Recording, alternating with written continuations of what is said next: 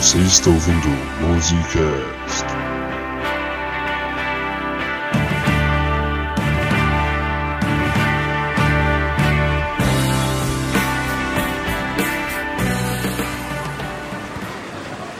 Olha lá, bicho feio, ó que broto passando ali no calçadão, rapaz. Aonde? Eu não tô vendo. Porra, olha ali! O calçadão, caralho! Ah, ô Clemente, toda vez que a gente vem pra essa praia, você só fica secando essa garota aí. Já te disse, bicho. Faz uma pensão e se declara pra ela. Pô, que que é isso, cara? Mas assim, eu não sei, bicho eu não sei. Ah, cara, você é o maior compositor de bossa nova que eu já ouvi falar. Não tem condição, você tem que se declarar pra ela. Ah, então tá bom, bicho. Só pra você parar de encher o saco e eu não te mandar ir pro canavial de rola, eu vou fazer esse negócio aqui. Então tá bom. Tan, tan, tan, tan. Ah, aí. Tan, tan, tan, tan, tan, tan, tan, de graça, da dita, da dita, e ela que passa. Doce balanço, caminho do mar. Anota essa porra aí, Geraldo. Tá anotando tudo. Moça do corpo dourado do sol de Ipanema, o seu balançar é mais que um poema, é a coisa mais linda que já me passar. Porra, Caramba, Clemente, suas letras me emocionam, cara. eu sou foda, bicho feio, já te falei. Eu acho que podia ir bem assim.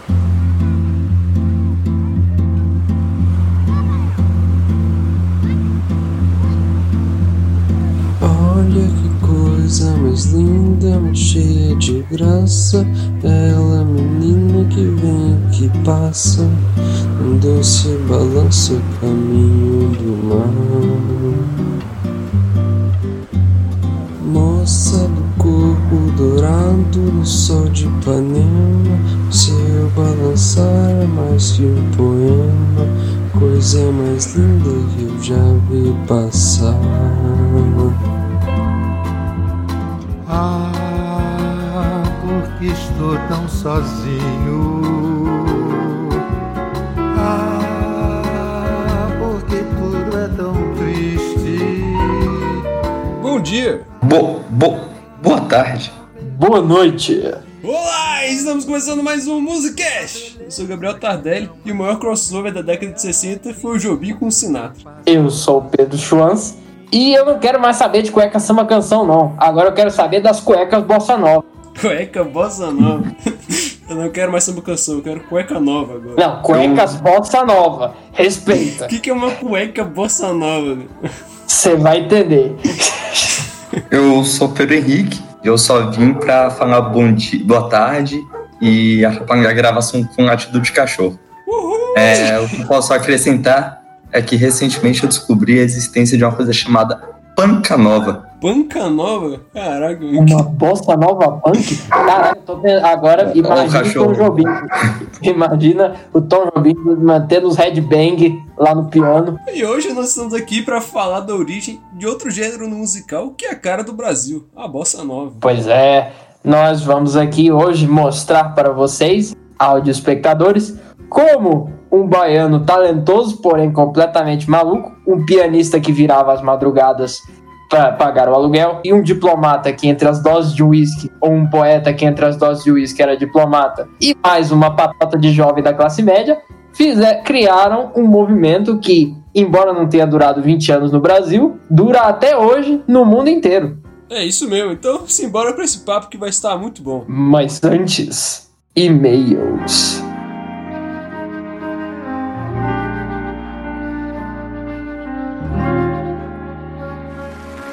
E agora, senhoras e senhores, antes da atração principal, com vocês a leitura de e-mails e gafes do Musicast.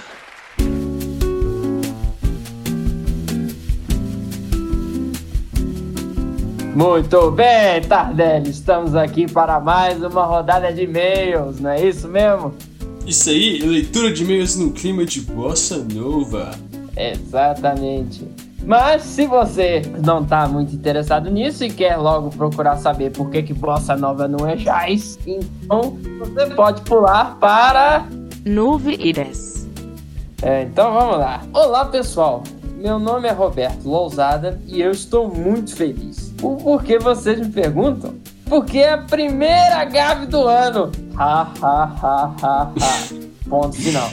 O cara já tava Pra, nós, sua alegria, Lausada, e pra nosso sofrimento, né? Como sempre. O cara tava esperando qualquer deslize, um mínimo de deslize. É, não, ele tava.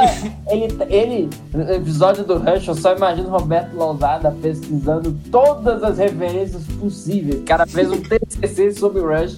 Só na hora que desse um deslize. Ahá! Ai, toma essa gafe aí. Então vamos lá. Agora vamos descobrir. Tardelli disse que a Profissão Perigo era uma sé- que Profissão Perigo era uma série de brucutu. Errou! Como diria nosso querido Fausto Silva, Big Fausto. MacGyver sempre preferia resolver os conflitos sem violência, derrubando os inimigos com seu autoconhecimento das ciências da natureza. Olha aí. Ah, é uma Então, série de brucutu Tardelli, porra, então. tem que ver MacGyver, tem que começar a ver mais MacGyver. Mas eu aceito, eu aceito. Eu errei mesmo. É, primeira gafe do ano. É, toma aí, Leonardo. Parabéns. Então vamos lá. Agora sobre a pergunta do Pedro Henrique. The Camera Eye não se baseia em nenhum livro específico, mas sim no trabalho como um todo do escritor estadunidense Jo- João dos Passos. John dos Passos. Esse mesmo, John dos Passos? Não sei, cara.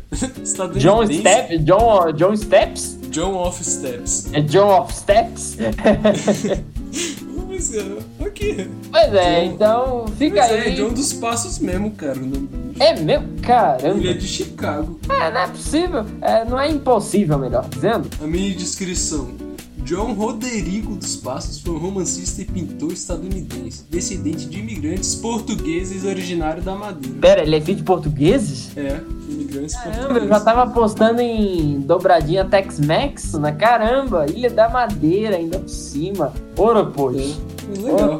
Olha aí. Então, é, então aí, fica aí a nossas retratações mediante a primeira gafe do ano, né?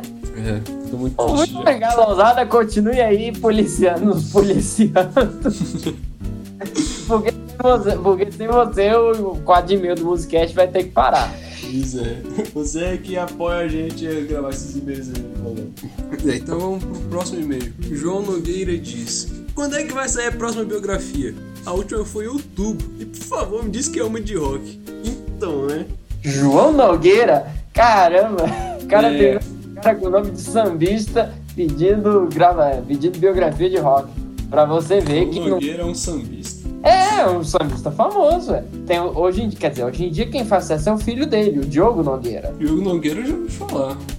É, mas então, ele é, ele é. Ele só é famoso porque ele é. Não, mentira, dizer que ele só é famoso por conta do pai. Mas enfim, quem começou a, a história com música é o pai dele, o João. Ah. Mas então, voltando aí à pergunta do É, João. voltando pro assunto. O episódio 20 vai ser uma biografia, mas não vai ser de rock, vai ser sobre o Tom Jobim. Desculpe decepcionar. Mas o episódio 25 vai ser outra biografia e vai ser de uma banda de rock. E vamos deixar mais um pouco pra surpresa. né? Vai ser uma banda de rock, cara. Então, segura as pontas aí. Vai sair, fica tranquilo. É porque a gente tem que. A gente tem que atender. Porque, cê- veja bem, né, o, seu João. Já teve gente que pediu. Já pediu biografia do Tom. Então, assim, seu pedido está anotado, mas você tem que entender que a gente não pode atender todo mundo ao mesmo tempo. Senão Sim. tá quebra. E aí já tá no embalo de música popular brasileira, então vamos de Tom Jobim. Exatamente. Mas é isso. Bom, então vocês fiquem aí agora com, com a história da Bossa Nova, que não é jazz. Pois é, Bossa Nova na Jazz. Bossa Nova é 50% jazz.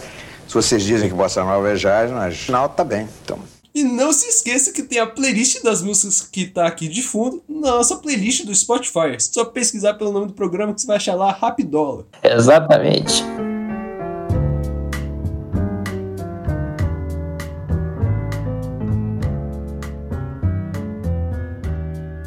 Bossa Nova, por onde começar?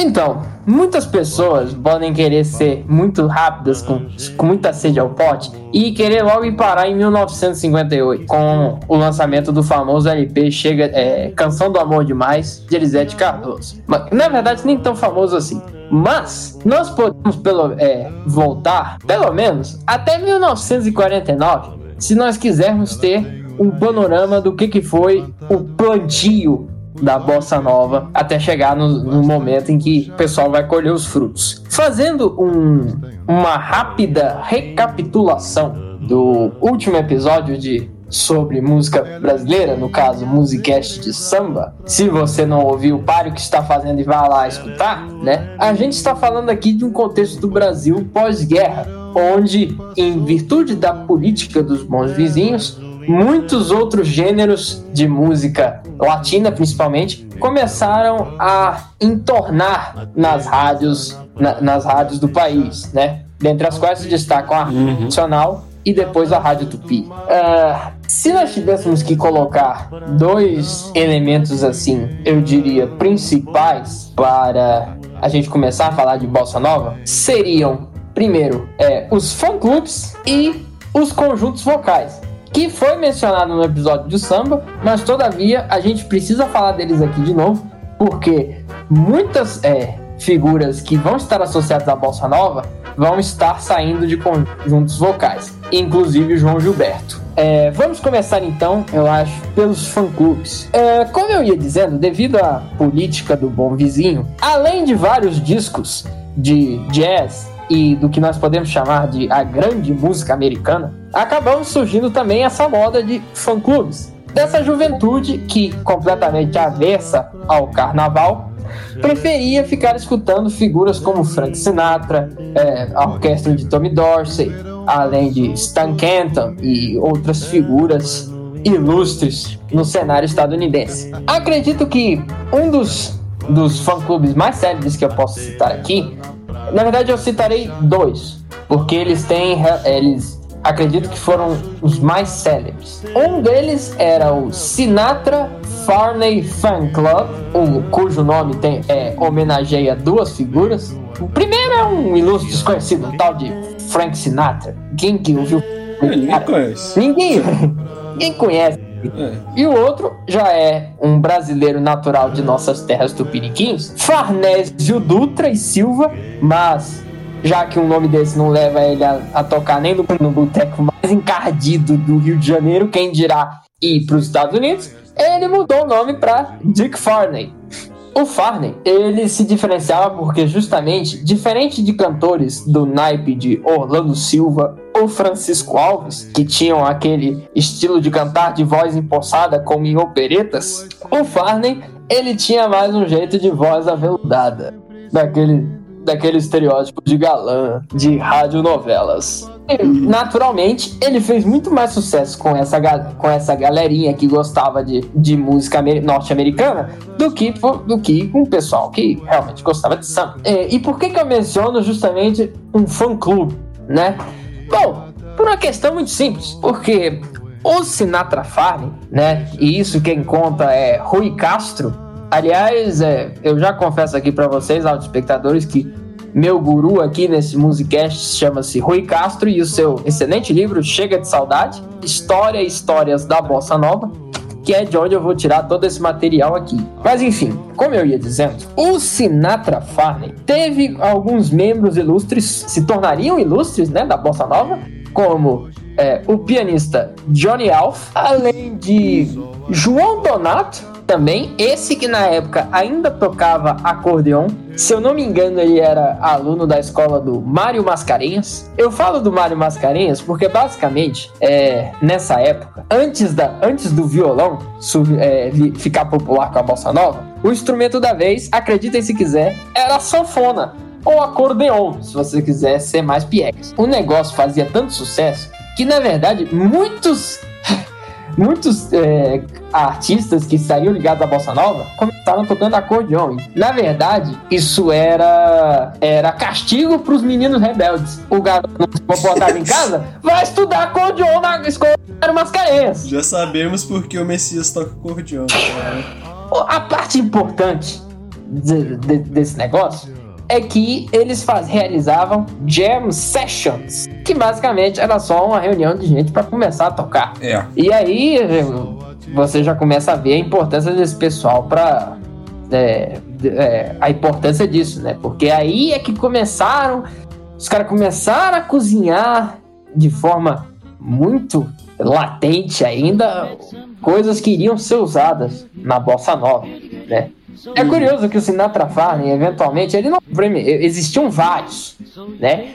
É, inclusive chegou a fazer uma disputa, né? No período breve em que ele existiu, ele só durou 17 meses, né? Pouquinho. E mas nesses 17 meses, ele já podia trazer uma disputa de fã-clubes, que era contra o Dick Haynes Lúcio Alves Fã Clube, que dessa vez, em vez de Frank Sinatra e Farnésio Dutra, homenageava agora Dick Haynes e esse outro membro da esse outro cantor muito prestigiado nesse círculo dessa juventude americanizada, que era Lúcio Alves. Depois, é, Farney e Lúcio gravariam uma música juntos, de Tom Jobim e Billy Blanco, Teresa na Praia. E de Tom Jobim, já que eu falei nele, vocês perguntam: e você não vai falar dele? Não vai começar com ele? Calma, gente. Só para dizer onde anda o maestro, nessa época ele não passava nem perto de ser maestro. Na verdade, Tom Jobim, nessa época, nos seus 20 anos de idade, já estava varando as noites em pianos de todas as boates para conseguir juntar os seus mangos e pagar o aluguel. Além disso, a gente pode citar, né, como eu falei, os conjuntos vocais. Para quem não sabe, havia, havia uma multidão de conjuntos vocais naquela época da década de 50. Alguns a gente citou, na verdade a gente citou um no episódio de samba que era os Anjos do Inferno. Melhor grupo vocal que tem, cara. Eu amo esse grupo, eu apaixonado nele. Mas haviam vários outros. Inclusive, um que eu deixei de citar foi o Bando da Lua, que é quem de fato acompanhou Carmen Miranda, assim, majoritariamente nos Estados Unidos. Também tem um que é os Cariocas, né? Exatamente, os Cariocas também é muito importante porque eles vão eles vão protagonizar vários shows da, da Bossa Nova. E aí, o Bando da Lua, eu gostaria de destacar basicamente Aloísio de Oliveira, que, além de ser um dos membros fundadores do bando, ele vai ser uma figura central na produção e divulgação de discos da Bossa Nova. Então, guardem esse nome. É, se você tiver com dificuldade de guardar essa altura, é só lembrar que ele foi o dublador do Capitão Gancho, do Peter Pan. Caramba. Eu descobri isso minutos antes da gente fazer a gravação. Haviam outros também, né? Porque assim, o Bando da Lua, na verdade, representa uma é, é um bom exemplo do que a gente pode do que a gente pode mostrar que era uma era uma moda que assim muito antes de Estados Unidos e União Soviética saírem fazendo foguetes iguais malucos querendo disputar a Lua, a Lua já era disputada por vários conjuntos aqui do Brasil. Havia o bando da Lua, mas também havia os namorados da Lua, depois tinha os garotos da Lua e os enluarados também. Quer dizer, Caraca, o pessoal adorava uma lua. Quer dizer, não, so, não sobrava espaço na rua para todo mundo fazer a seresta. tipo, ficava todo mundo igual um bloco de carnaval para tentar pegar a luz do luar.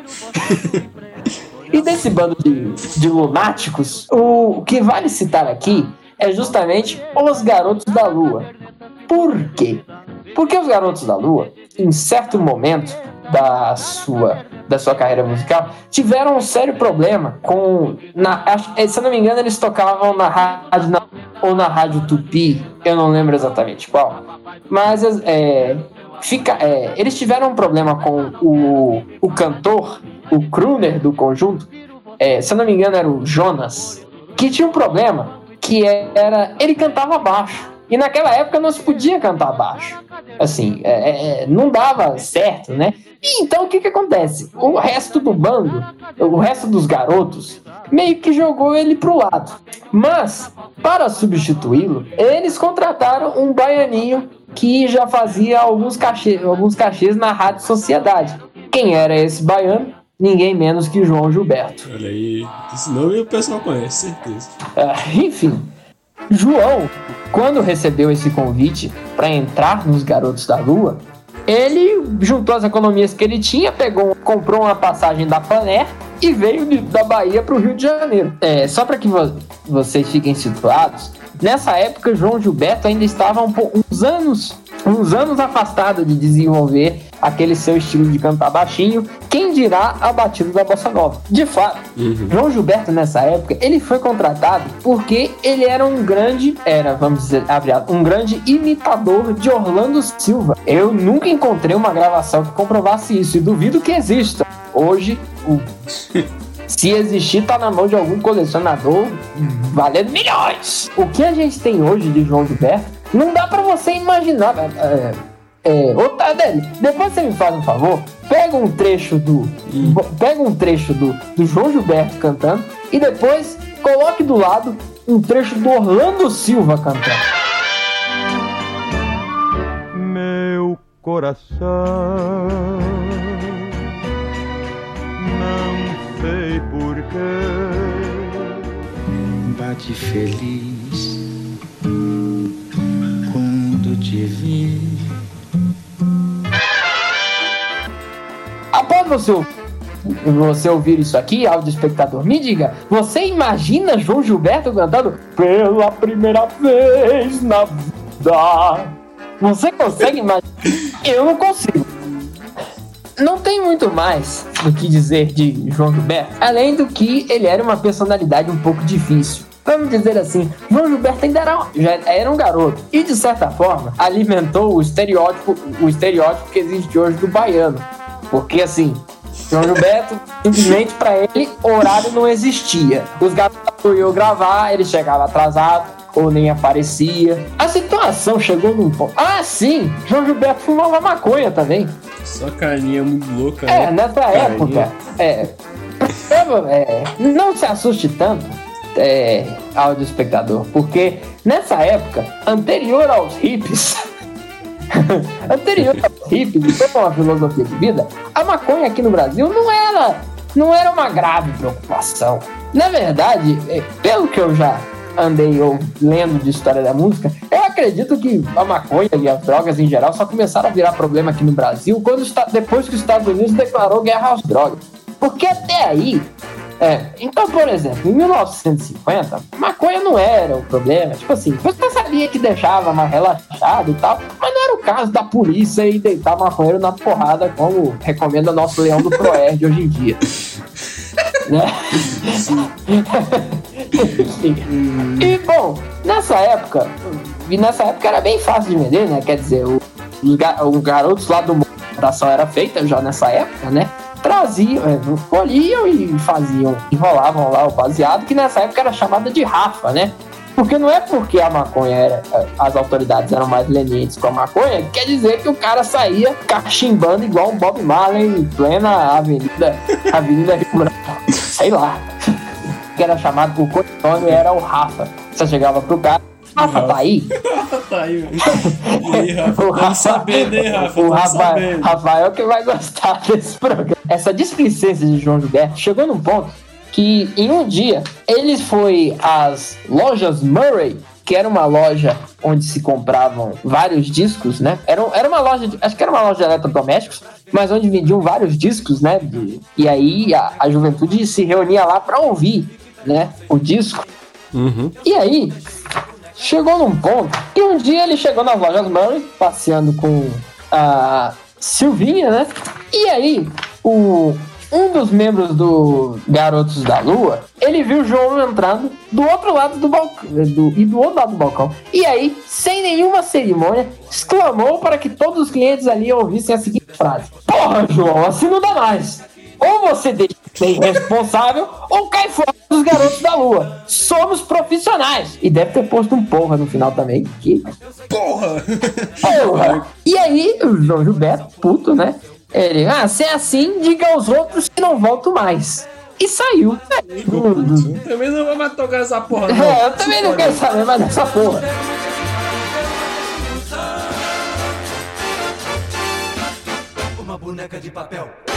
Bossa nova é 50% jazz.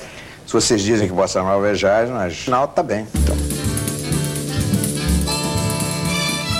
Bom, uma vez que a gente falou um pouco desse contexto, é, de fã-clubes e conjuntos vocais como aberturas para esses, essas paradas de sucesso, esses, esses futuros astros, né? É importante a gente mencionar um pouco também o que, que estava em voga naquele período onde essa juventude toda começava a desenvolver a bossa nova. Essa era a grande. A, década de 50 no Brasil foi a era do samba canção, que, tendo possíveis origens no bolero, era simplesmente uma música de absurda melancolia, com melodia De as tristonhas que te enfiavam numa fossa, né? É tipo sertanejo hoje em dia.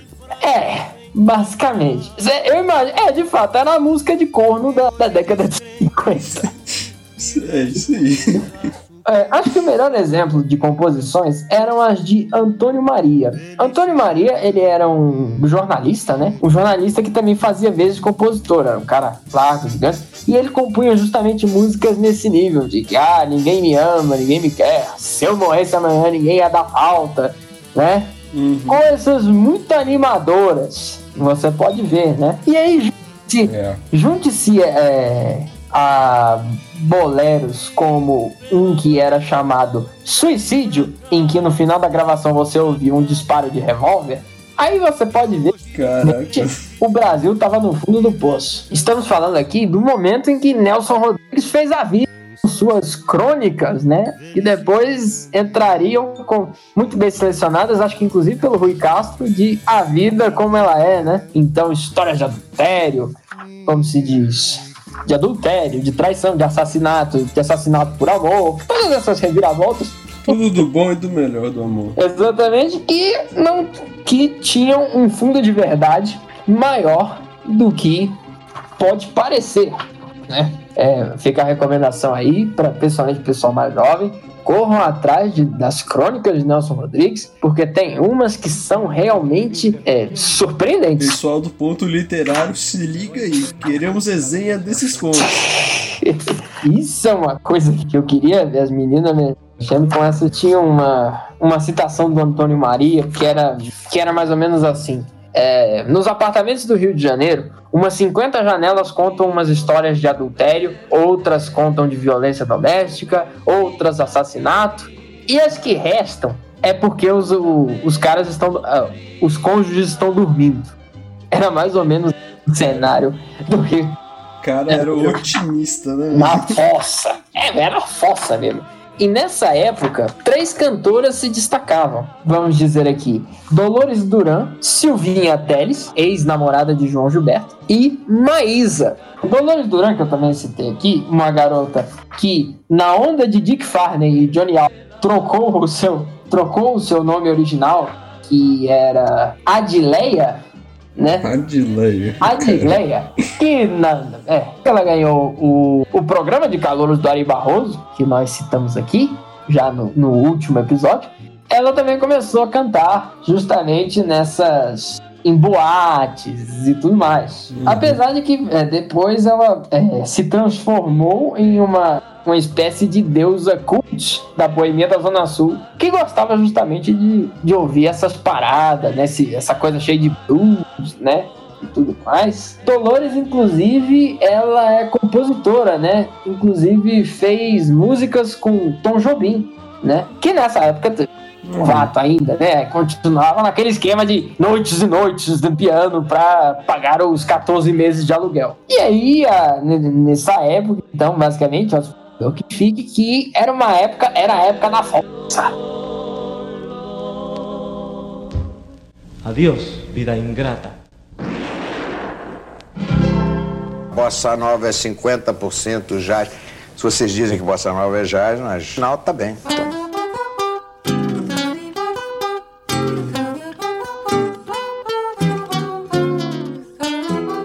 E como no samba tinham a, a casa da Tia Seada como ponto de encontro dos sambistas, a Bossa Nova também tinha seus pontos de encontro. Exatamente, Tardelli.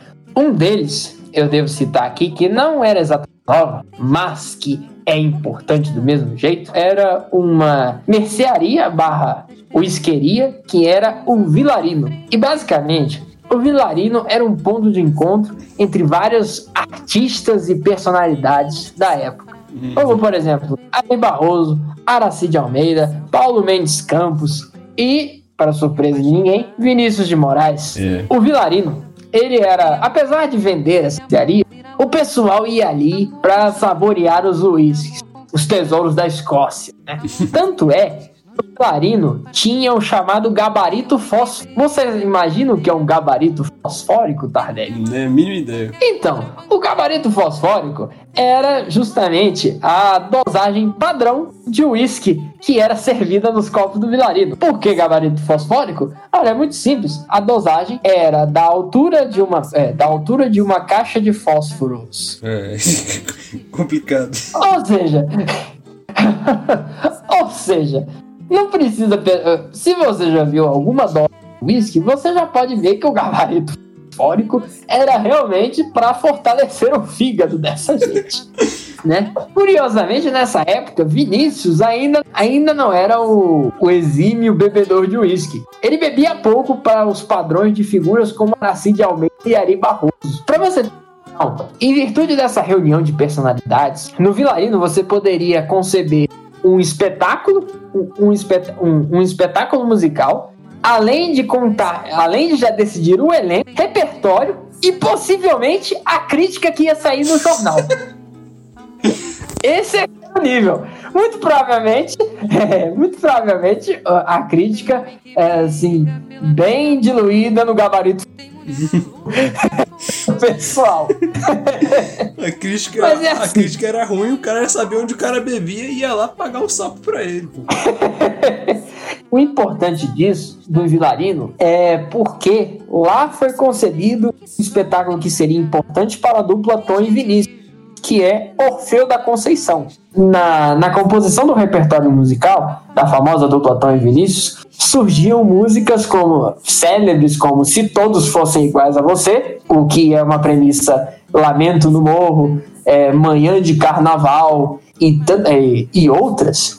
Se Todos Fossem Iguais a Você, foi de fato uma música que emplacou. Acho que inclusive a Odeon, é, a Odeon inclusive é, mandou gravar as músicas de Orfeu da Conceição em um disco. Nessa época, Jobim, é, para você que fica para você aí que está se perguntando, nessa época Jobim ele já conseguia ter um emprego durante o dia. Ele basicamente virou arranjador da Odeon. É. Mesmo assim, ainda tava devendo os aluguéis, né? É, e ainda assim tendo que correr do seu barriga para pagar os 14 meses de aluguel da rua Nascimento Silva. E tinha outro que era o apartamento da Nara Leão, lá em Copacabana, de frente pro mar, né? Exatamente. O, ah, o apartamento da família Leão, cujo patriarca era o senhor Jairo, um ambicioso advogado capixaba que tinha vindo para o Rio, eventualmente viria a receber, em virtude da- das andanças de sua filha, uma série de uma série de figuras que também se tornariam, vamos dizer assim, a turminha da bossa nova. Que, porque, sim, a turma viraria eventualmente Tom Vinícius e João Gilberto. Né? E a turminha eram figuras como Carlos Lira, Roberto Menescal, é, a própria Nara, enfim. É curioso que a Nara, o ambiente familiar já era diferente porque seu Jairo, diferente de outros pa- pais de família da época, não achava que o violão era um instrumento pervertido. Inclusive, deu um violão para ela é, quando ela era criança. Na verdade, inclusive, ela conseguiu ter aulas com um sobrevivente dos oito batutas. Patrício Teixeira era o nome do cara. E as aulas não duraram muito. A Nara, de fa- a coisa realmente vai mudar de figura quando a Nara vai fazer, frequentar a- as aulas, as aulas numa academia de violão de duas figuras importantes, Roberto Menescal e Carlinhos Lira. Você já ouviu falar nessa academia de violão, Tardelli? Acho que já, cara. A gente já está em 1956, para vocês terem ideia. Nessa época, nosso querido jovem Roberto Batalha Menescal, fazendo jus ao nome, travava uma verdadeira guerra consigo, consigo mesmo. Ele não sabe, como todo bom estudante prestes a completar o ensino médio, ele não sabia o que, que ele escolhia. As três opções eram arquitetura, é, influenciado por conta da sua família de engenheiros arquitetos, inclusive é, os pais que construíram a casa onde eles moravam, a Galeria Menescal. É, é, cara, eu acho isso outro nível. Você, cara- você construiu um prédio. Você morar no prédio que você construiu, é outro nível. É, os caras podem, né, velho?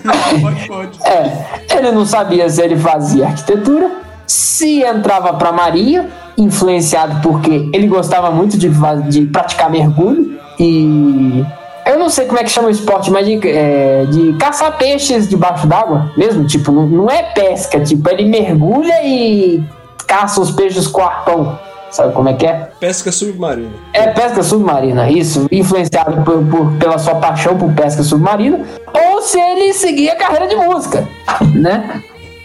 Não precisa dizer qual das três ele escolheu. De fato, a paixão de Menescal por violão era tanta que ele, inclusive, no. Acho que no último ano, é, eu acho que foi no último ano, ele mudou de colégio para um colégio que ficava do outro lado da rua, já havia, porque ele descobriu que naquele, nesse colégio para o qual ele mudaria, ele estava mudando, havia um garoto que já, se eu não me engano, já tinha algumas composições gravadas, o Carlinhos Lira. E aí, naturalmente, pelas afinidades musicais, Menescal e Lira se tornaram grandes amigos. Tanto é que Menescal depois sugeriu, mandou a ideia: vamos fazer uma academia de violão.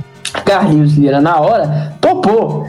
No princípio, eles só queriam fazer essa, es- essa academia de violão. Era basicamente aulas particulares de violão. Pra ganhar grana, né? Ah, pra, não, e assim, não só pra ganhar grana, mas assim, conseguir pagar as mariolas e as cocadas. Tipo assim, não era, ah, nós vamos ficar ricos e famosos. Mas acabou dando certo. De fato, é, eles começaram é, essa academia de violão e essa. é, eles, eles conseguiram, por um amigo deles, que era, se não me engano, chamava João Paulo. E João Paulo, ele tinha um apartamentozinho, uma kitnet, que ele usava de garçonnière. Você sabe o que é uma garçonnière? Mínima ideia. Uma coisa a ver com garçom. É, um, é só um termo em francês para um, aparta, um, um apartamento que era usado de ponto de encontro para que pudessem, sem que seja num motel, se é que você me entende. Ah. Então, assim, provavelmente era mais barato que motel. Se as pessoas. Ou pelo menos chamava menos atenção. Então, é, é, teoricamente, ali está. é, teoricamente, desinsta a garçonnière seria, te- teria as operações é, finalizadas em nome dos bons costumes. E Menescal e Carlinhos Lira abririam as, a academia de violão deles, né? Uhum. Tem uma história que o Roberto Menescal deu até aula pro professor de matemática dele, cara. É mesmo? Caramba! É. É, bom, é, não, me- não me estranha que não me estranha que o professor de matemática de Menescal provavelmente, é, provavelmente tivesse segundas intenções a aprender violão. E agora eu explico por quê. Menescal e, e Lira, naquela época, dois brotos na flor da idade, rapazes joviais, bonitos e tudo mais, é, não por coincidência, acabaram tendo 80% do, a- 80% do corpo da, de estudantil da academia composto de, de garotas. assim. E é, pra você ver, rapaz, o negócio chegou num ponto em que as, em que as mães tinham que acompanhar, as mães começaram a acompanhar as meninas ver de perto o avanço pessoal das suas menini- menininhas nos mistérios do violão. É, que é tipo é aquela história, né? Um banquinho, um violão e muito sexo. A ideia era ficar de olho. A ideia era ficar de olho, né? Eu, normalmente você pensaria nas meninas. Eu, particularmente, eu acho que as mães estavam querendo era, era ficar de olho nos rapazes. Ia tirar uma lasquinha também caras. Fazer concorrência. Fazer concorrência. Era desse jeito. De novo, é, quando Lira e Menescal começaram com essa história do violão, aí não teve outra. Todos esses alunos que detestavam o Mário Mascarinhas e, seu, e aqueles a- e as sanfonas largaram disso e foram atrás de aprender violão. Inclusive, e dentre os 80% do público feminino, uma dessas garotas era justamente a Nara Leão. Óbvio que nessa história toda de aulas de viol... é, nessa história de garotas se aventurando nos mistérios do violão, É, grandes mistérios. os do violão. grandes mistérios do violão, é óbvio que Menescal e Lira são bestas e de vez em quando rolavam as aulinhas horas com certas alunas, né? Que afinal de contas, É. Carli- é, inclusive, Carlinhos Lira, de fato, ele, ele era, de certa forma, vanguardista, porque nessa época ele tocava por cifra, uma coisa que não se fazia. E aí, de fato, essa galera começou a frequentar e tudo mais. E ali, de fato, continuaram fazendo as jam sessions, né? Nem vocês possam chamar de jam sessions, né? Mas enfim, uma galera se reunia justamente para praticar aquela orquestra de violões, né? É, É. Uma história curiosa sobre a academia de violão de Ira e, e Menescal é justamente que teve uma época em que ela teve que ser desbandada. Por quê? Aconteceu um fatídico episódio que era o seguinte: é, numa dessas aulas, ah, sim, antes que eu me esqueça, é, o fato das mães ficarem constantemente acompanhando as suas filhas para ficarem de olho, seja nas meninas ou nos meninos, né? Acabou fazendo com que Lira e Menescal tivessem que fazer uma, uma, uma salinha de espera. Em que eles, em- onde eles pe- pegaram um aviso, mães, pedimos encarecidamente que, é, que aguardem, aguardem o término da aula, né? Aham, aula, né? Entre aspas. Aula. E um fatídico dia em que Menescal e Lira estavam dando aula para uma dessas alunas, ela estava, sei lá porquê, resolvendo, estava fuçando os vãos das almofadas do sofá que ali tinha, né? Do grande sofá. E no que ela fuçou essa porra dessas almofadas, adivinha o que, que ela encontrou? O Rafa. Não. Antes fosse, dizer, antes fosse, passaria mais impune. O problema é que a moça puxou a porra de uma Jontex bem amarrada, com seu conteúdo ali ainda dentro. Ai, que delícia! Depois de, um, depois de um estrondoso grito, estrondoso e agudo grito de terror e repulsa, o escândalo foi tamanho que a academia teve que fechar. A, a, a única coisa que podia passar pela cabeça de Carlinhos Lira é que o filho da puta do João Paulo ainda tava usando a porra da, do apartamento como garçonier. Porra, era só jogar no lixo? Não, pode jogar no sofá, foda-se. Agora vocês entendem por que eu disse que teoricamente a acabado. Depois que a academia do, de violão teve que fechar as atividades em virtudes de escândalos sexuais, né? Mas é, nessa, nessa época, essa galera já começou. E nessa época, essa turminha da Bossa Nova, nessas reuniões, no apartamento da Nara e em outros apartamentos, já começaram a desenvolver suas próprias canções, né? Como Lobo Bobo, é, o Bar, acho que o Barquinho também, essas músicas que virariam sucessos depois. É, tem até uma citação do Roberto Menescal que ele diz assim: A garotada que tava chegando, a nossa geração, o pessoal universitário, não tinha uma letra pra eles. As músicas falavam da fossa, da noite, das desventuras, como a gente já falou, né? Música, Exatamente. Ninguém me ama, ninguém me quer, ninguém me chama de meu amor. Que porra é essa? Imagina um cara de 17, 18 anos cantando isso. Aí a gente chegou com letras bem alegres, era tudo esperançoso, pra cima. É uma grande, é, é uma grande ironia que a Ju esteja numa fossa nesse sentido. Mas é é uma grande ironia, mas tudo bem.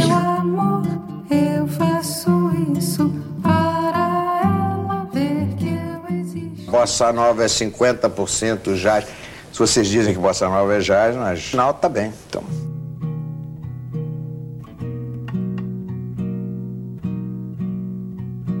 Nós já estamos em 1957, ou seja, estamos chegando perto do, do grande marco da Bossa Nova. E vocês me perguntam, onde caralhos está João Gilberto? Pois é, aí a gente vai ter que entrar em outra parada. Fazendo uma pequena, regre... uma pequena regressão em alguns anos, depois que João Gilberto rompeu com os Garotos da Lua após o vexame nas lojas Murray, ele acabou indo- tendo que voltar para Bahia, de onde ele tinha saído, para Juazeiro, que era a cidade natal dele. Uma coisa que ele não, que ele não queria de jeito nenhum, porque era tipo assumir derrota, porque ele tinha saído da Bahia justamente para fazer sucesso e tudo mais, né? O pessoal não, a família mesmo não tinha apoiado e tudo mais, mas ele persistiu e continuou naquela rotina maluca dele, mesmo com as queixas que aquela música, o que ele tava fazendo ali que não era música, aquele negócio não prestava e tudo mais. Ele começou um processo doloroso que tomaria ele os dois anos seguintes,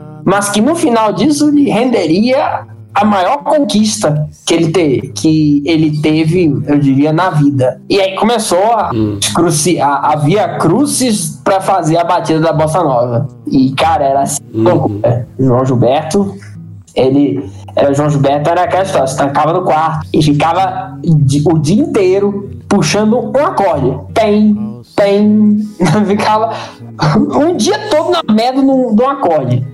É, só pra tentar achar um ritmo. O ritmo da bossa nova. Cara, chegou num ponto em que um primo de João Gilberto levou ele pra, pra ele ir no hospital psiquiátrico. Caraca, esse cara tá maluco. Ô doutor, ele ficou o dia inteiro no quarto tocando o mesmo acorde. Tá maluco? Não, o cara tá doido. Né? Depois dessa pequena estadia no hospital psiquiátrico, né? Eles acabou que ele se sentiu seguro pra voltar ao Rio de Janeiro com força total. E já tinha muita coisa pra mostrar. Foi numa festa na- que estava sendo que tava acontecendo na casa do Menescal. O João Gilberto chegou, bateu na porta do, do apartamento e, ele, e aí ele estava lá procurando o Menescal, justamente para mostrar a, a batida que ele tinha inventado. E ali, né, o, João Gilberto, que já que apesar de todo esse problema já tinha uma, uma certa fama, e aí começou, ele começou a mostrar para todo mundo a batida que ele tinha descoberto, a famosa batida da bossa nova. Né? O famoso violão gago. A batida da bossa nova, ela tem o intuito de justamente imitar uma percussão de samba, né? É, a batida, você pega um tamborim, por exemplo, tac, tac, tac, tac, tac, e a ideia era fazer esse ritmo com violão. Outra, além disso, João Gilberto com- também desenvolveria a sua forma de cantar. Mas mais do que cantar baixo, João Gilberto também cantava junto com a melodia era juntar é, é, era juntar a- os acordes do violão com a, a melodia que estava sendo cantada que era uma coisa que não tinha sido feita antes porque até então o cantor o intérprete fazia a melodia com a voz e os instrumentos seguiam no acompanhamento. Nesse caso João Gilberto também mudou esse panorama uma vez que ele cantava aquilo que ele estava tocando. O que de fato também foi algo importantíssimo para o que viria a ser a bossa nova. Bom, e nessa questão, nesse vai e vem, nessa toda de é, da batida e tudo mais, e aquela galera toda tipo delirando, caraca, é isso! Os caras tendo um, mo- um momento eureka mais entusiasmado do que Arquimedes lá na, ba- lá na banheira, eventualmente João João bateria a porta da rua Nascimento Silva 107 Agora, se eu não me engano, já Tom já tava com o aluguel em dia. com essa história da Conceição. Finalmente. o aluguel já tava de boa. E aí, nessa, nessa conversa, Tom- Gilberto mostrou a batida e nessa hora fisgou o tom de vez. Porque ele viu que naquela batida ele conseguiria encaixar as diversas melodias que ele já tinha guardado na gaveta e que estavam mofando. Entre elas, uma música chamada Chega de Saudade. Bossa Nova é 50% jazz. Se vocês dizem que Bossa Nova é jazz, mas não, tá bem. Então.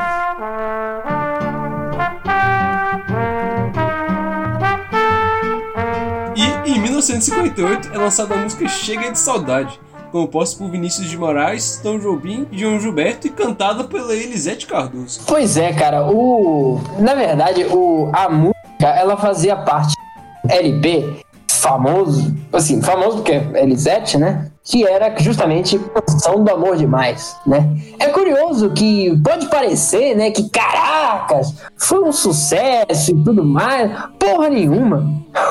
Pra começar, o selo qual é o selo prime- primeiro que foi gravado num selo não comercial chamado Festa, né? A divulgação era zero. O proprietário era um cara chamado Irineu Garcia. Irineu. Que você não sabe nem eu.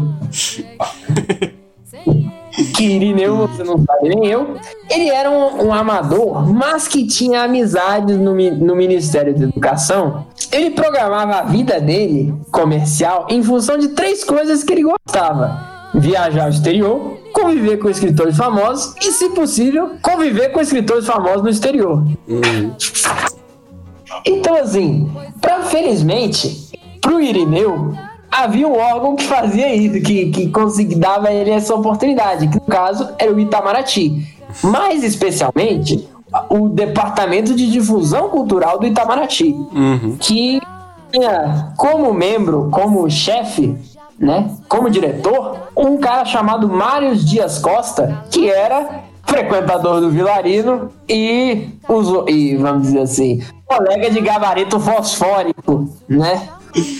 Exatamente. Exatamente. Então, aí você já consegue ver como é que é fácil dar o jeitinho, o famoso jeitinho brasileiro para que esse negócio fosse ser, né?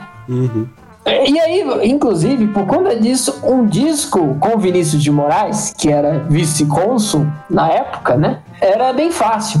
Todavia, havia, uns, havia alguns poréns, né? Primeiro que, que essa coisa de, do Vinícius. é, do Vinícius ser letrista de música, na época pegava mal, porque Vinícius já era um consagrado poeta da gera, do que viria a ser chamado pelos historiadores de geração de 30, né?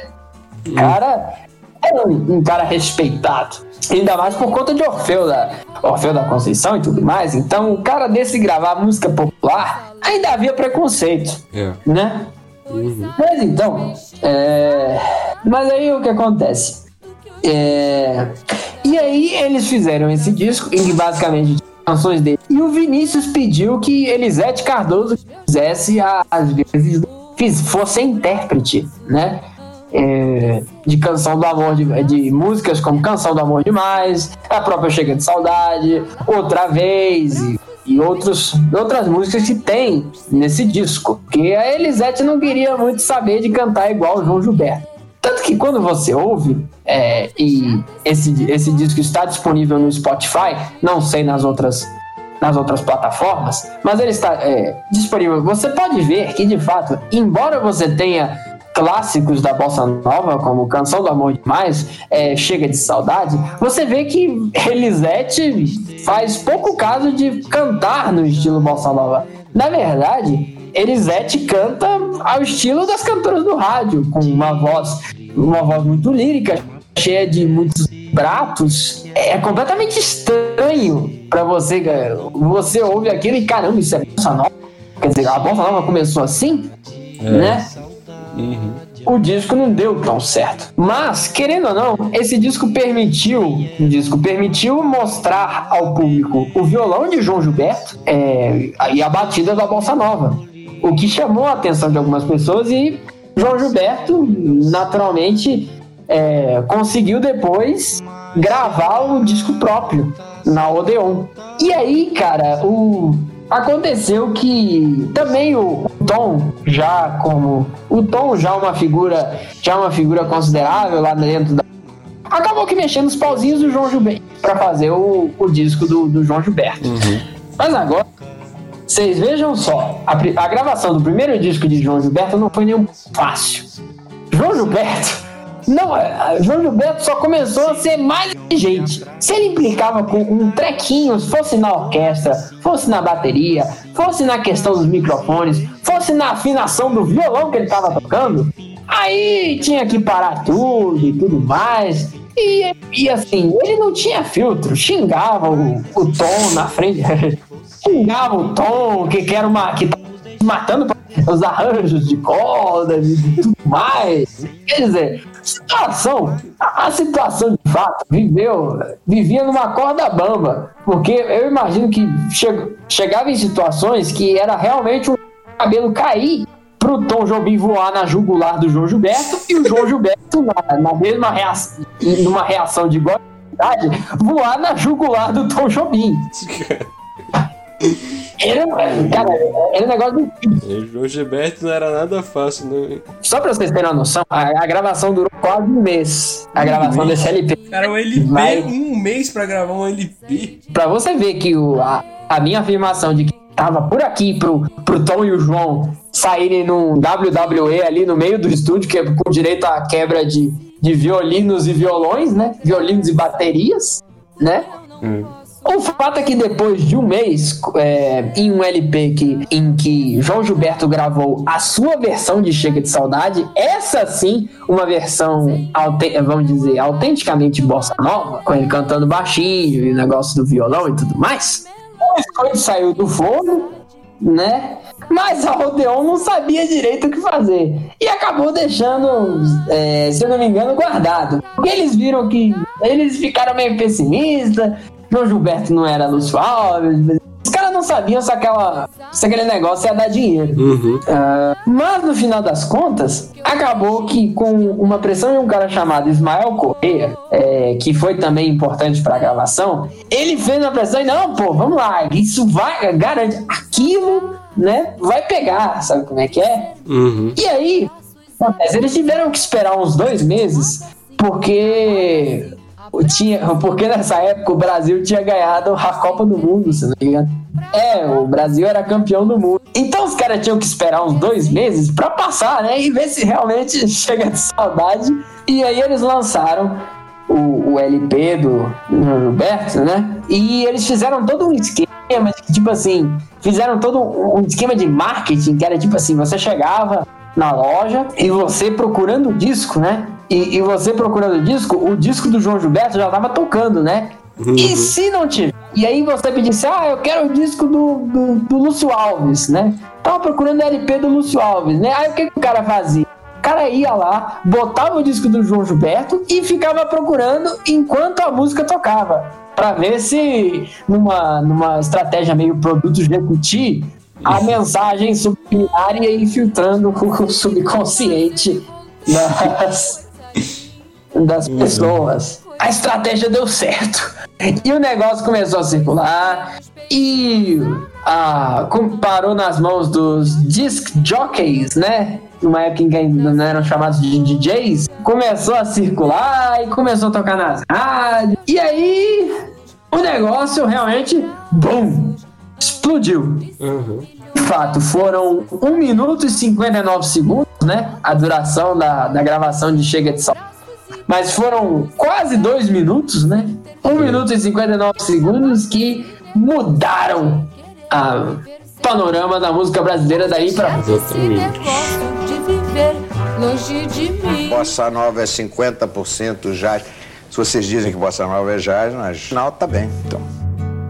Se você disser que eu desafio no amor. com esse estouro de João Gilberto e Chega de Saudade, a turma da Bossa Nova, né, começou a cair em cima da divulgação, né? Com a invasão dos rádios de João Gilberto e as diversas fitas que as fitas que começaram a circular na juventude, né? Aquele negócio que ainda não se chamava Bossa Nova, começou a chamar a atenção da garotada. A juventude gostava muito de uma série de coisas, porque trazia mensagens positivas. Em oposição àquela era da fossa do samba canção, agora justamente esse pessoal, como o Tardelli, como você mencionou, né, Tardelli? O pessoal na linha do, do que dizia Menescal, podia ter podia ter é, referências positivas. Mais importante do que isso, a galera viu, especialmente essa galera, né, que viu que realmente eles tinham uma chance. E aí eles começaram a correr atrás. Um jovem chamado Moisés Fux, que além de conhecido de Bosco, era diretor do chamado Grupo Universitário, que justamente era um centro para fazer atividades, ativi é, para reunir os judeus do Rio de Janeiro. Um negócio- Uma associação de estudantes israelitas no bairro do Flamengo. Entre as coisas que o grupo fazia era justamente noite atração musical, cultura, Jogos de fazer, cultura. é, culturais, organização, organizações de eventos culturais. Acabou que a irmã de Fux era uma das alunas de violão, sabe de onde? Adivinha? Da academia do Menescal Olha e do. Lira. Nessa altura já tinha voltado, né? Com outro ambiente. Dessa vez 100% a prova de. A prova de, no sofá. de cabecinhas perdidas, né? É. E nessa coisa da academia, ela ouviu canções como Lobo Bobo, Maria Ninguém, Se a, Se é Tarde Me Perdoa. E aí apareceu uma oportunidade desse pessoal mostrar essas canções pro grupo hebraico. Pro grupo hebraico. E aí, nessa história, começou a, a planejarem o show, né? O Bosco ele começou a pensar, né? O Bosco ele trabalhava no, no jornal Última Hora, daí que ele conhecia o Fux, né? E aí eles começaram a, a fazer a, a- os planos, a matutar. O Bosco ele pensou em João Gilberto, mas ele não estava disponível, por razões óbvias, né? O LP chega de saudade, estourando, né? Ele estava requisitadíssimo em programas de rádio e tudo mais. E aí, no caso, veio a ex dele, Silvia Teles. né? Que apesar de profissional, ela também frequentava essas rodas, né?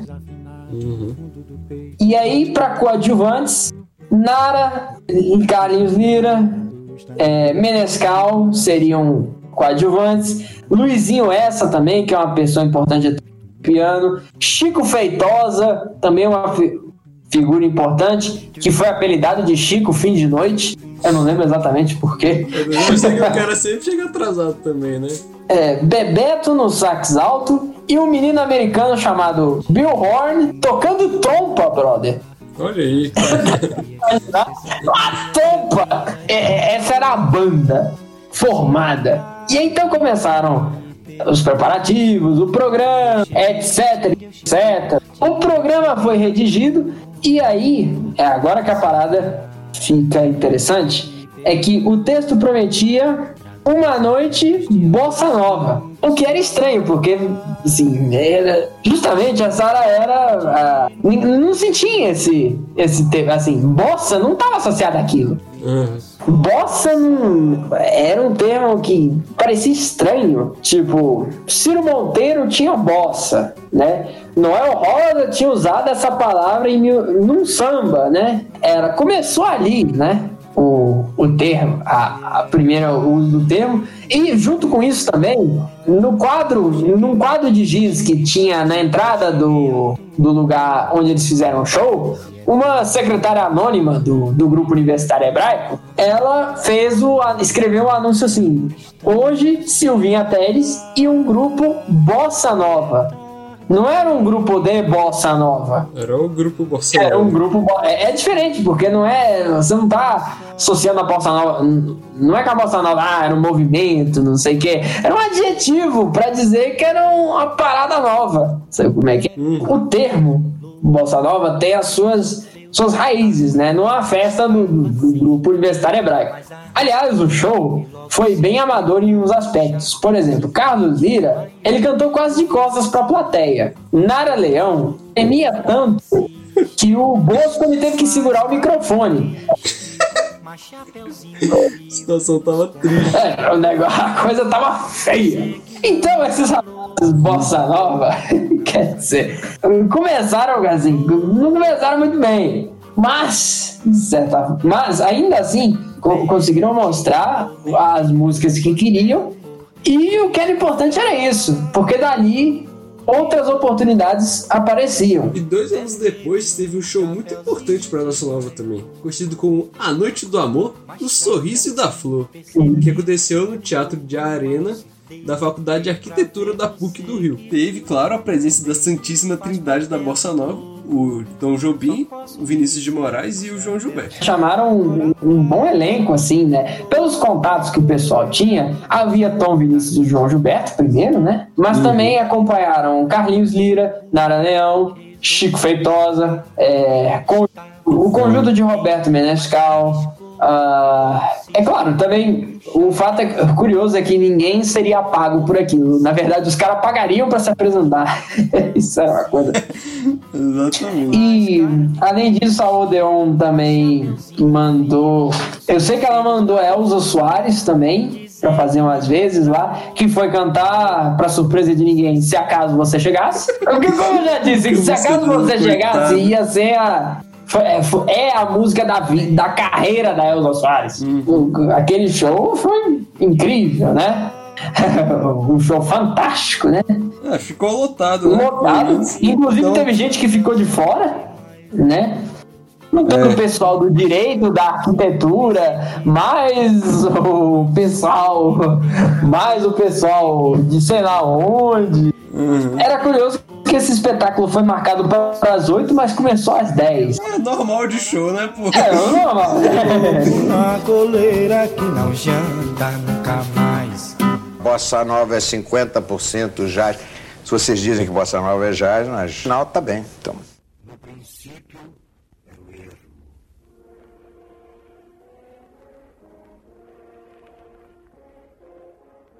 Então, esse espetáculo da Faculdade de Arquitetura acabou sendo o último show amador de Bossa Nova. Porque daí o pessoal foi se espalhando. João Gilberto gravando, apresentando-se em shows, agora também na companhia da sua, sua esposa, né, Astrid Gilberto.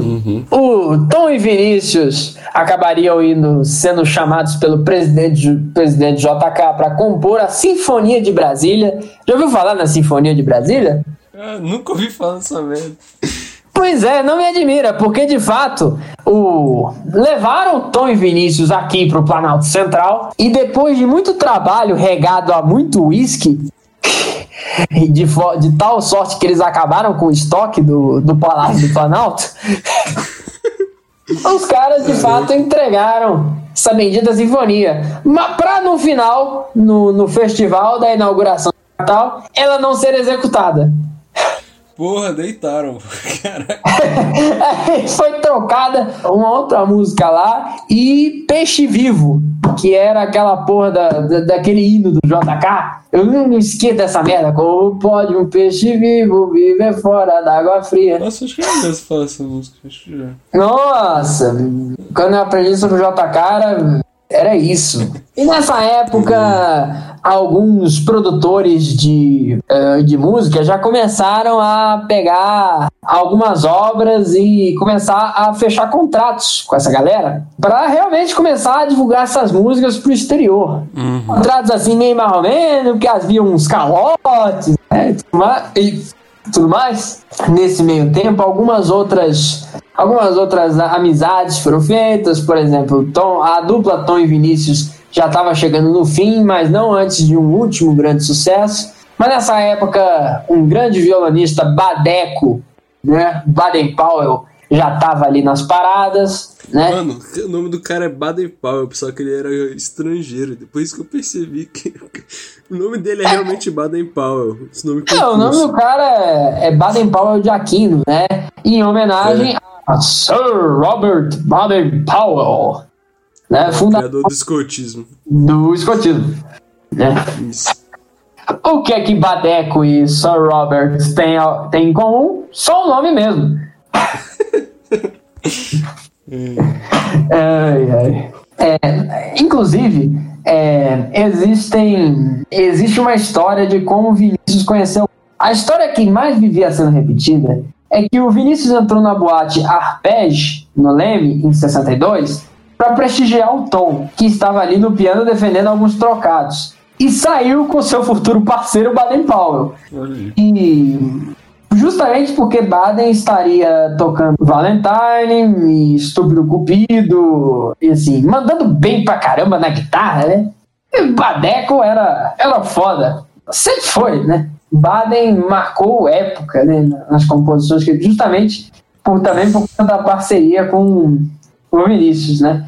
O Baden tem um susto, porque afinal de contas era oh, Vinícius de Moraes. É, a história conta que daqui a uns dias, depois do Baden tomar muita coragem, ele foi à casa de Vinícius e os dois se trancaram no apartamento, beberam metade da produção da Escócia e só saíram ali três meses depois com 25 canções. Porra, insano. 25, velho.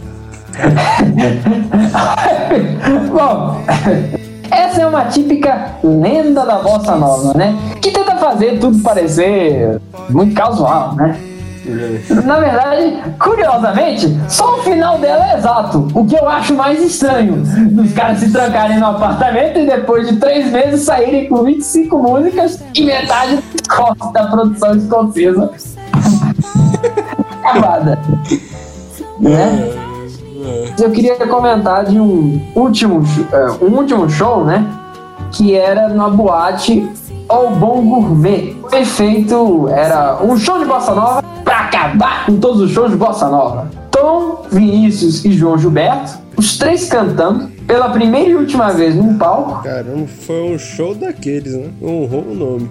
E de fato, é, é- eu aproveito para comentar que nessa época a, a bossa nova com esse estouro se tornou uma coisa altamente comercial. Co- é, fazendo alusão à piada que eu fiz aqui, sem zoeira, é, algumas pessoas começaram a vender produtos bossa nova.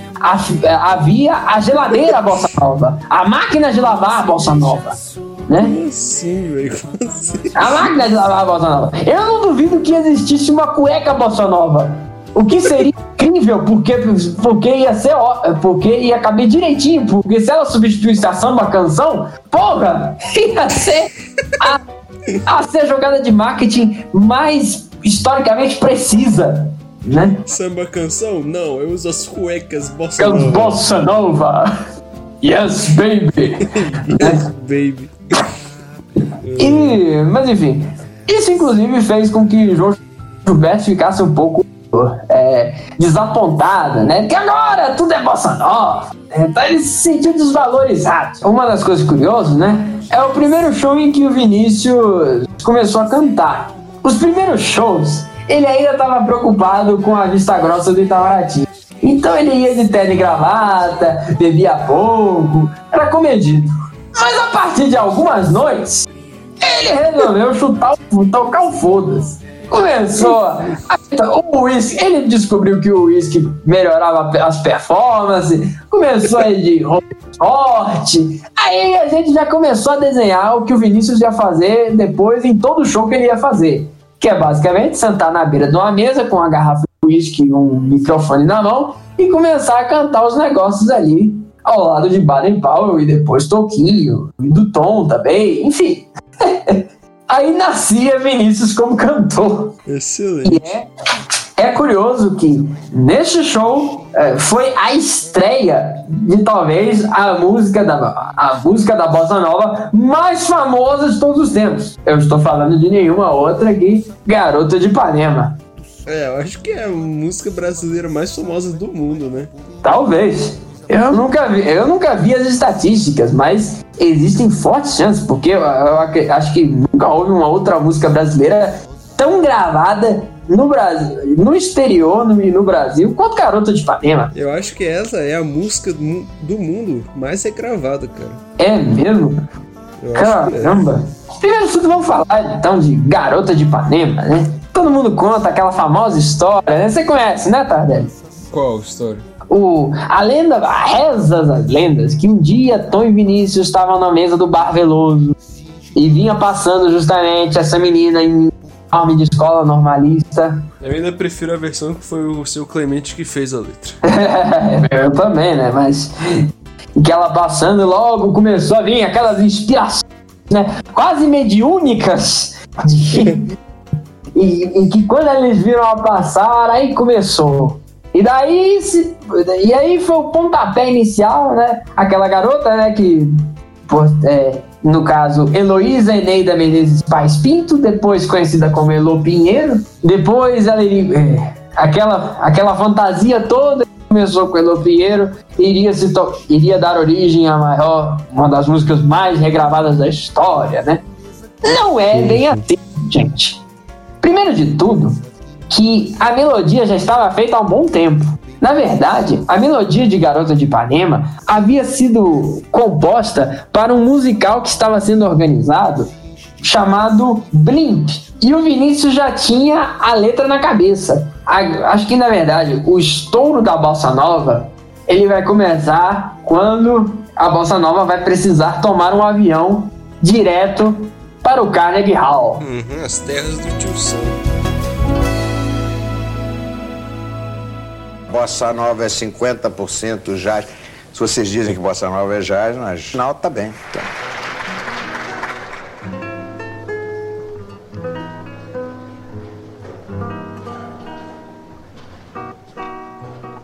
Então, aconteceu que em 62 seria organizado um show que de fato iria mostrar a bossa nova para os grandes palcos do, do mundo, né? Começou quando Sidney Frey, é, presidente da Audio Fidelity, em parceria com Itamaraty, eles organizaram um projeto de fazer um show de bossa nova no Carnegie Hall, um- uma sala de uma casa de shows, um teatro, né, na verdade, de sumo prestígio. O Frei e o Itamaraty se asseguraram que Tom Gilberto e algumas pessoas como Bosco, Menescal e Carlinhos Vira se assegurassem. Mas a questão é que foi uma confusão para montar o elenco. Num esquema desse de você ganhar uma passagem para a terra do tio Sam para cantar num salão como o Carnegie Hall, você, aí você já pode imaginar que qualquer um queria um, um- queria filar uma boia dessa. É, claro. E aí um bando de gente que quase não tinha a ver com o movimento começou a se candidatar. Uns poucos conseguiram se embrenhar naquele, naquele meio, né? Algumas dessas figuras, é, Carlinhos Lira, Menescal, o pessoal que era chamado a turminha da Bossa Nova, quase não foi, por culpa de Aloysio de Oliveira. E eu explico por quê. Como a gente está falando de um show, que é tipo, que caramba, um show no Carnegie Hall, os caras não podiam fazer feio. Então, Aloysio tinha um certo receio de que a, a turminha pudesse pôr em risco a carreira, de, dos, a carreira da Bolsa Nova, no caso das pessoas que importavam para ele, que era Tom e João, né? Mas, por intercessão de Vinícius de Moraes, ele já, amigo desse povo todo também, acabou dizendo, não, o, Tom, ah, o Tomzinho, né? O Tomzinho, né? Porque ele cha- é, chamava todo mundo diminutivo, né? Tomzinho, Joãozinho, Badeco, né? Tudo diminutivo. Ele, não, Carlinhos, você vai. E aí acabou que o plano de Aloysio de Oliveira não funcionou. Esse show era tão importante porque figuras como Tony Bennett, Peggy Lee, Dizzy Gillespie, Miles Davis, Gary Mulligan, Errol Garner, Harry Math, esse pessoal todo ia olhar, ia lá pra ver qual era da Bossa Nova. né? E aí esse pessoal todo foi. Pegaram em Nova York, o show foi incrível, né? Apesar de que ocorreram algumas gafes, assim, hilariantes. Como, por exemplo, alguns cantores tentaram mostrar é, proficiência na, na, no discurso em língua inglesa. e na hora de soltar o Speaking English, é, acabaram meio que manchando a reputação dos colégios brasileiros. Normando Santos, por exemplo, começou a cantar Amor no Samba no microfone desligado.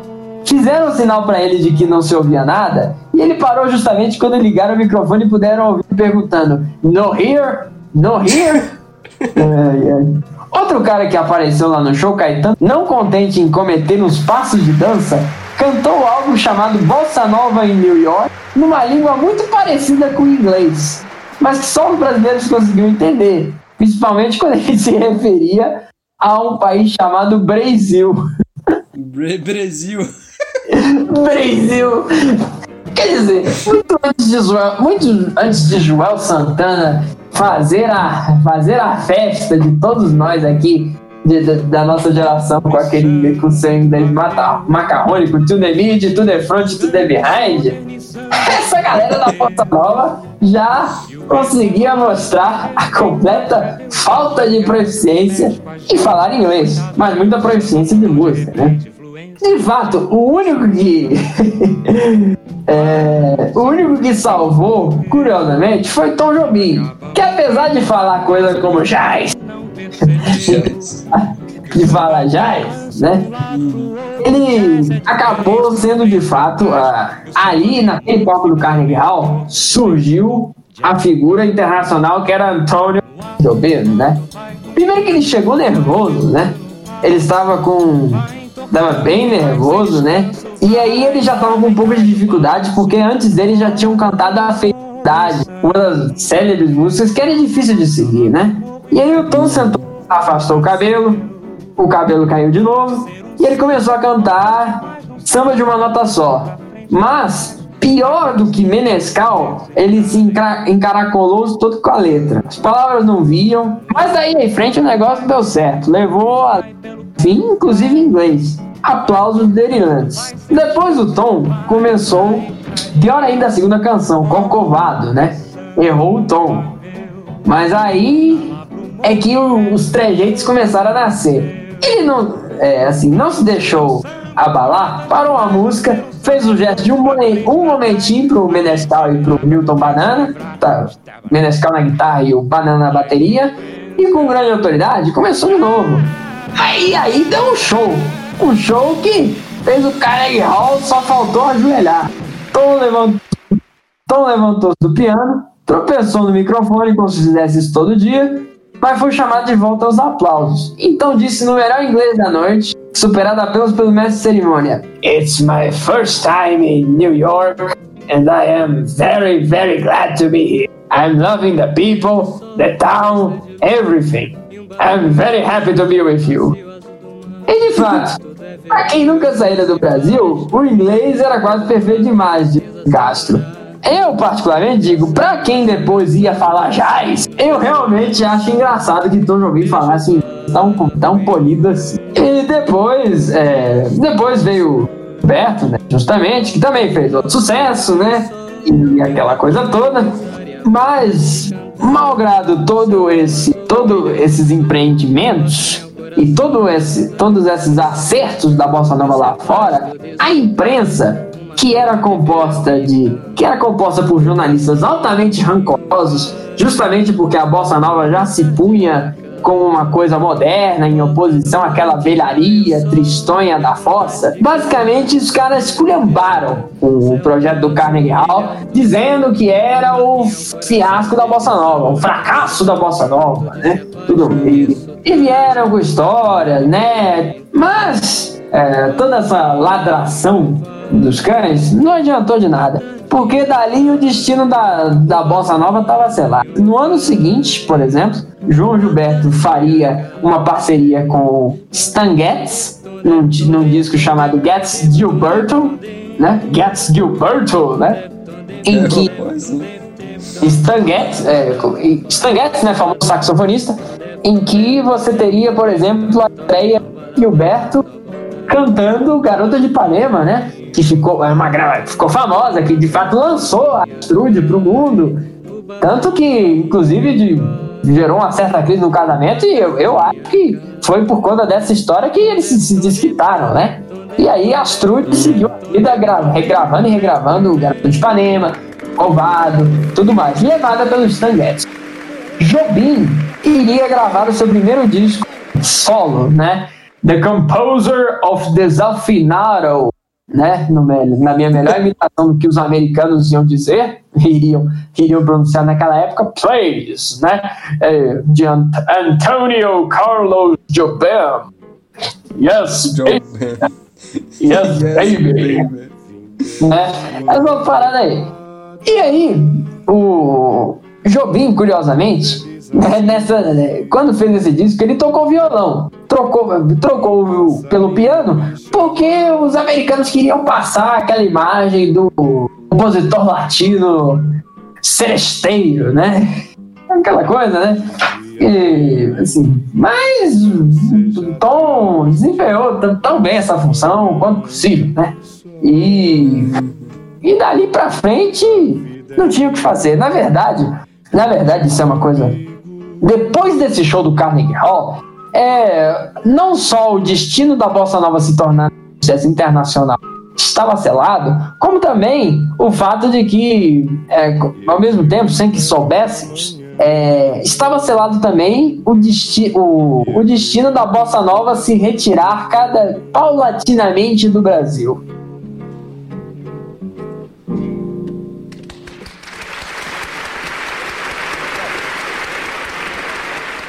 Bossa Nova é 50% jazz. Se vocês dizem que Bossa Nova é jazz, mas não, tá bem. Então.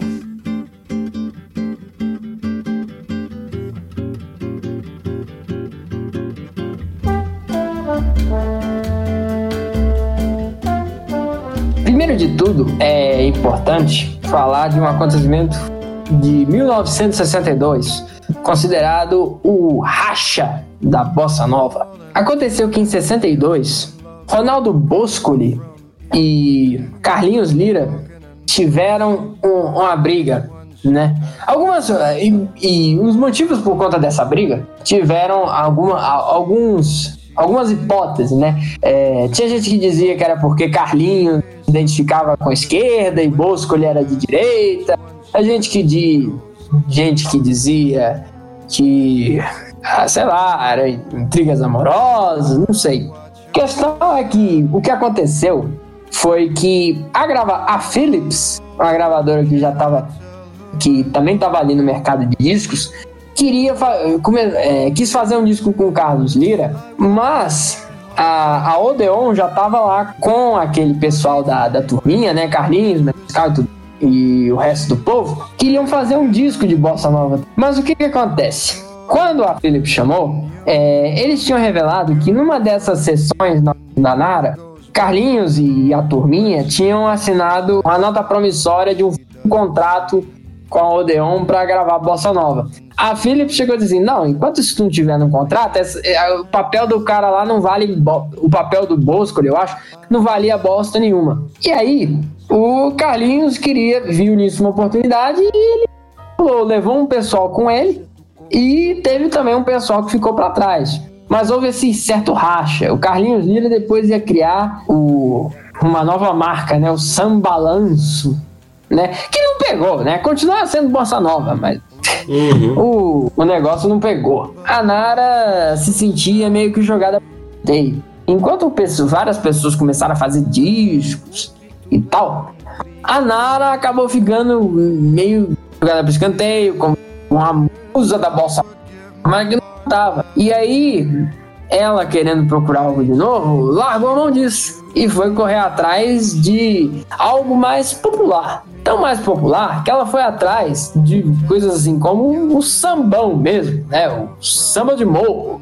Ela foi atrás de gente como Cartola, Nelson Cavaquinho, Zé Cat e esse pessoal. Até curioso, porque quando esses compositores do morro eram recebidos nos apartamentos, o pessoal, meio que com uma com uns preconceitos de, é, uns preconceitos contra pobre, é, assim, não que, não que eles tivessem aversão a pobre, não é uma coisa cacontívia, mas assim, eles tinham uma ideia de tipo, ah, pobre gosta de tal coisa. Então, tipo assim, eles serviam cerveja e cachaça enquanto eles tomavam uísque. Não passava pela cabeça deles que os caras também gostassem de uísque.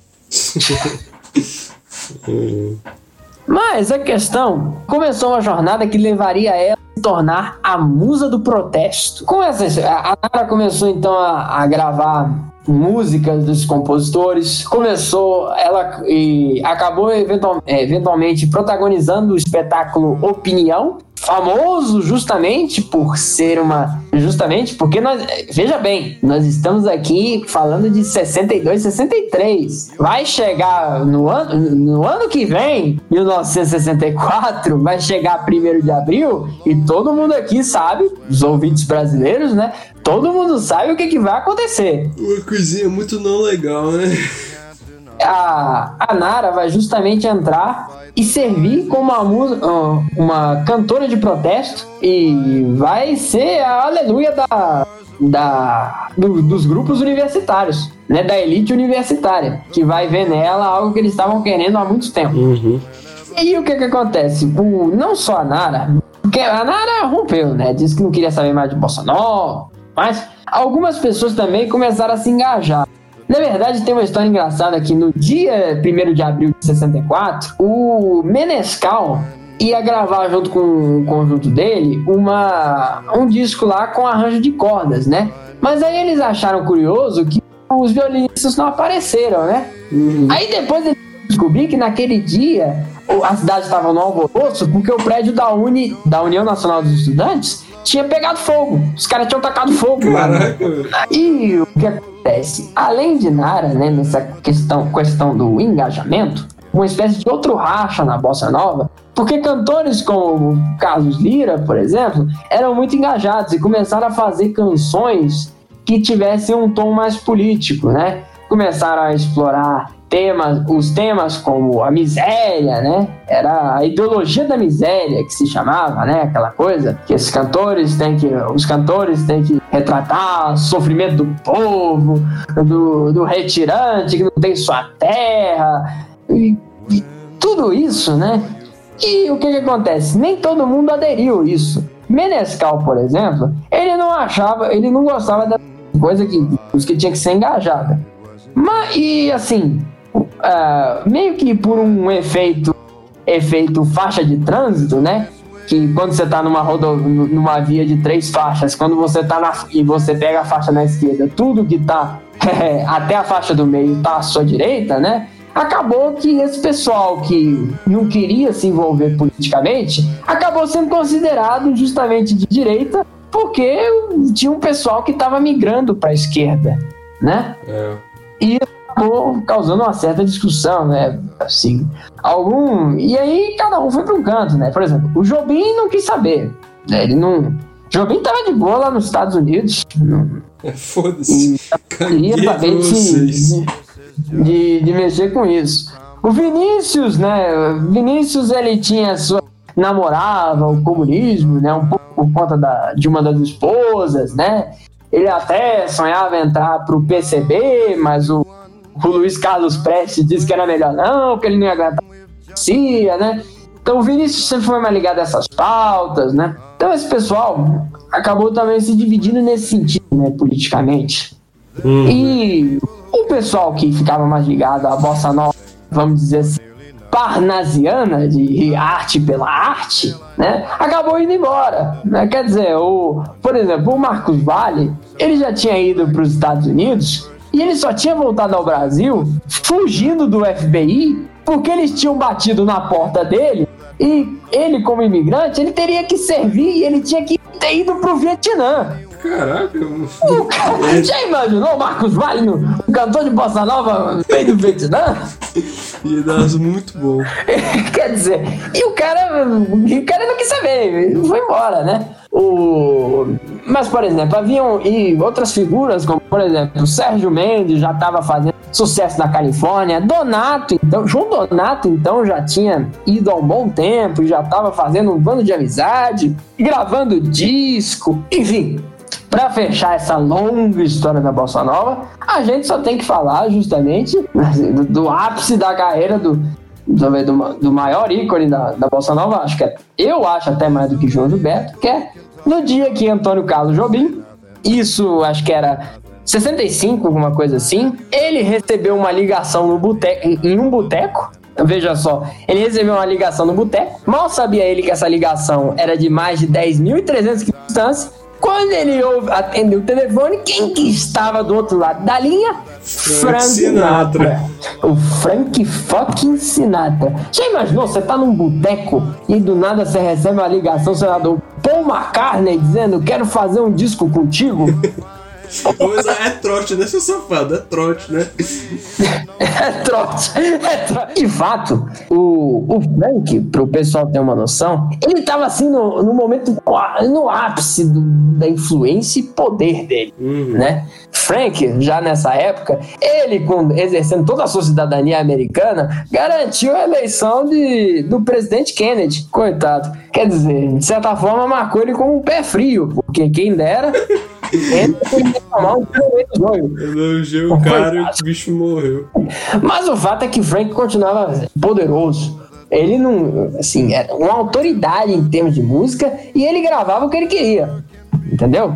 Uhum. E aí, justamente pelo fato de, de Frank dar uma chance a Jobim, a signific, seria, significaria não só que Jobim, mas a bossa nova seria uma, uma coisa de muito valor. E aí, Frank falando, né, que é, a gente quer começar o mais rápido possível e, e ali ficou estabelecido que iam ser os clássicos, né? O disco do Sinatra com o Jobim, né, ia ser o clássico, porque segundo o próprio Frank, ele detestava fazer ensaios e aprender músicas novas. Então, Jobim não pensou duas vezes, uma vez que ele teve, terminou de tomar o traçado dele lá no boteco, pegou uma das malas e foi lá para Califórnia para realmente trabalhar essa questão desse disco Francis Albert Sinatra and Antonio Carlos Jobim. E de fato, a- da, da gravação não há muito não há muito o que dizer, né? Só o fato de que é, começou a se reunir um pessoal ali, inclusive a Luiz Oliveira, pra- caramba, tá olhando a gravação, não sei o quê. Aí o Frank olhou e quem é esse povo? O Frank chegou pro diretor e disse, quem é esse povo aí? Ah, são fulano, fulano, Aloysio de Oliveira. O Frank deu uma encarada. Eu sei que depois o Aloysio de Oliveira fez encolheu num canto e não soltou um pio depois. olhar, olhar de aço da voz, né? Que era como era o Frank era conhecido, né? E assim, e, assim, o que rendeu o disco, né? O resto é história. Bom, e que fim levou o João Gilberto, né? Afinal de contas, essa história meio que começa e tem que acabar naturalmente com o João Gilberto. Ele começou a excursionar pela Europa. Em Paris ele vai conhecer Miúcha Buarque de Holanda, né? A, a irmã de Chico Buarque. E iriam se casar, depois iam ter uma casa no- nos Estados Unidos. E Gilberto, como sempre, ia virar aquela coisa maluca, né? E já nessa época ele ia ter, ele come- ia começar a enfrentar os pro- uns problemas, assim, é, problemas na mão, né? Nos músculos da mão, porque de fato a batida da bossa nova veio preço e as articulações na mão dele estavam começando a cobrar. Então depois o João Gilberto submeteu as operações para cuidar disso. Curiosamente, ele começou a gravar músicas mais antigas, músicas do Dorival, esses sambas assim. E de fato, quando João Gilberto ia voltar no Brasil, ele ia voltar nesse esquema de Jeremita recluso, saindo poucas vezes, é, gravando pouco, né? De fato, eternamente, acho que até depois da morte dele, foi- até mesmo morrer, foi uma figura muito difícil, né? É, Quer dizer, há uns anos atrás ele, há uns anos atrás ele foi descoberto num, num hotel, num quarto de hotel, descabelado, com cabelo, cabelo sem cortar, as unhas do tamanho de garras do Zé do Caixão. Quer dizer, não foi, não teve um, um dos finais mais felizes, né? Mas de qualquer forma, não, não é por esses problemas que a genialidade e, a, e, a- e as invenções de João Gilberto podem ser descartadas assim, né? Quer dizer, João Gilberto mudou a música brasileira junto com Tom, Vinícius, Lira, Boscoli. Quer dizer, tudo isso é uma longa história, né? Daquilo que era o sambinha bossa nova, né? E acabou. Acabou. Acabou. Acabou, acabou. Programa. Acabou o programa. Agora vamos dormir.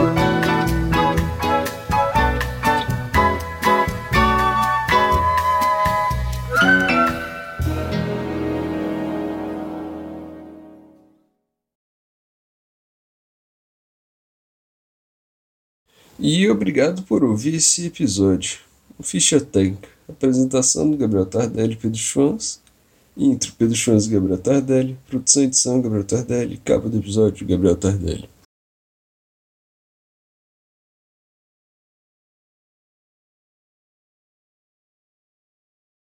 Não precisa dizer qual das três ele escolheu. É, claramente foi a pesca submarina. Sim, obviamente. Roberto Menescal, o maior pescador submarino que o Brasil já teve, ganhou prêmios internacionais pescando. Caçou o tubarão leitoa, tá ligado? Caçando tubarão leitor, é, caça- matou lulas gigantes no Mar do Japão.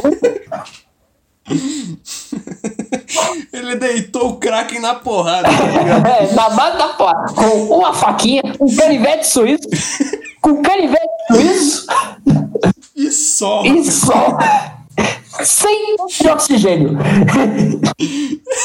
Sem oxigênio. Era brabo mesmo. O cara era um monstro. Era basicamente o, o rei dos mares.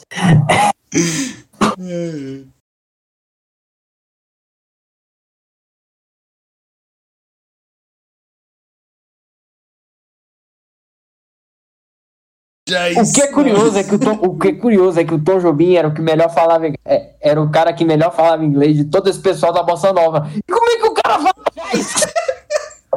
Caraca, é verdade, né, mano? Não tem. Excelente. Essa vai, excelente. essa vai pro pós-crédito. Ai, mano, Jazz é de Não. Jazz é, é o nível Joel Santana de Speaking English. Ai, ai.